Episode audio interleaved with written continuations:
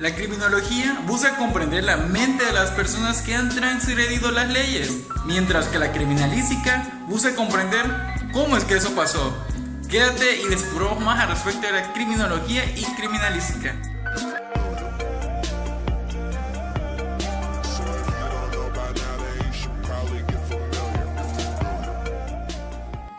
La criminología es una ciencia humana e interdisciplinaria que tiene como objetivo el estudio del delincuente, el delito y las conductas desviadas. Basa sus fundamentos en disciplinas y ciencias tales como son la sociología, psicología, medicina, antropología, matemática, física y química, apoyándose de manera indirecta del derecho penal.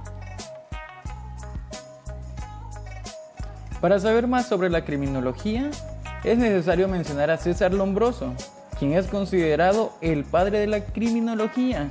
En 1852 se inscribió en la Facultad de Medicina de la Universidad de Pavia, donde se graduó en 1858 y en 1866 fue nombrado profesor extraordinario de la Universidad de Pavia y en 1871 asumió la dirección del manicomio de Pésaro esto en Italia. Fundador de la Escuela de la Criminología Positivista, también compartía la teoría de la concepción del delito como resultado de tendencias innatas de entorno social e incluso la simetría en el cuerpo como orejas, manos y ojos. Debido a lo anterior, con los delincuentes que estaban detenidos, empezó a utilizar la antropometría, pues sus estudios arrojaban datos que las personas con extremidades más largas, tabique desviado, orejas y manos más grandes eran delincuentes o tenían tendencia innata para desarrollar delitos.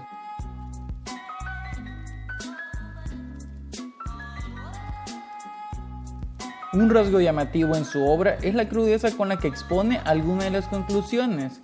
Por ejemplo, refiriéndose a lo que él llama la terapia del delito, dice, en realidad para los criminales natos adultos no hay muchos remedios. Es necesario o bien secuestrarlos para siempre en los casos de incorregibles o suprimirlos cuando su incorregibilidad los torna demasiado peligrosos.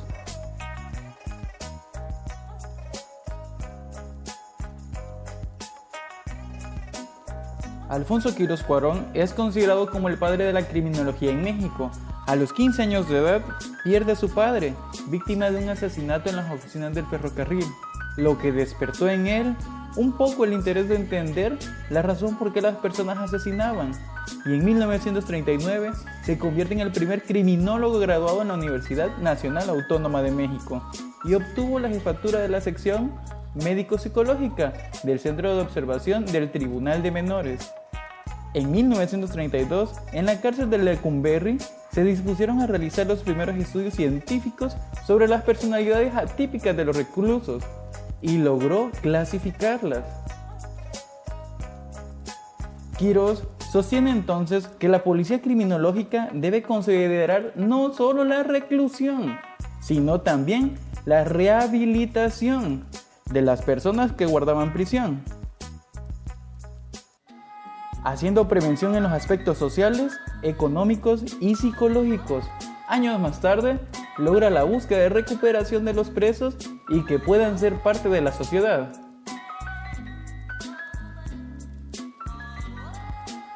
Es momento de hablar sobre la criminalística. Es la disciplina que aplica técnicas y métodos de investigación científica. Utiliza disciplinas como la dactiloscopía, ciencia que estudia las huellas dactilares, y que fue la precursora de la criminalística. La criminalística nace de la medicina forense en el siglo XVII, cuando los médicos toman parte de los procedimientos judiciales. Eugene Vidocq, a pesar de tener un pasado un poco difícil con las autoridades, en 1809 fue incluido a la policía francesa y se convirtió en el primer director de seguridad nacional. En 1833 fundó la primera agencia privada de detectives, contratando a ex convictos.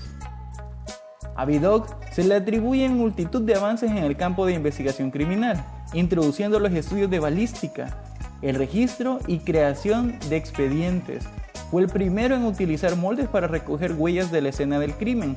Sus técnicas antropométricas tendrían gran repercusión.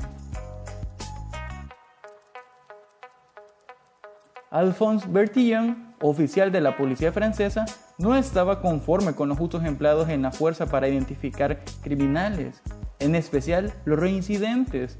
En 1882 expuso una nueva disciplina, la antropometría. Se trataba de una técnica de identificación de criminales basada en la medición de varias partes del cuerpo y la cabeza, marcas individuales, tatuajes, cicatrices y características personales del sospechoso. Elaboró la metodología para el registro de datos de los procesados. En 1884 aplicó este procedimiento para identificar 241 delincuentes múltiples. Esto le generó un enorme prestigio y rápidamente fue adaptado en Europa y en Estados Unidos. Este método tuvo un rotundo fracaso cuando se encontraron dos personas diferentes, pero con los mismos conjuntos de medidas.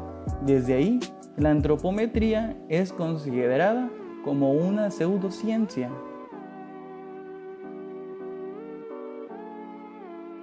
La criminalística iba tomando un buen rumbo, luego que se juntaron diferentes disciplinas, tales como la balística forense, que es la encargada de analizar los cartuchos accionados por un arma de fuego y así ayuda a la identificación de lo que se puede encontrar en el lugar de los hallazgos. La dactiloscopía es la ciencia que estudia las huellas dactilares. También la fotografía forense, que ayuda a capturar en fotografía el momento de un hallazgo para así ser analizadas las fotografías y estas pues pueden aportar a la investigación. Hasta ahora, la criminología estudia al delincuente, utilizando la psicología y el derecho penal. Por otro lado, la criminalística analiza el lugar de los hallazgos, recogiendo la máxima información posible como casquillos de balas, medidas de lugares, distancias de objetos, huellas, análisis de sangre, para luego ser analizados en un laboratorio y estos puedan ser parte de un dictamen.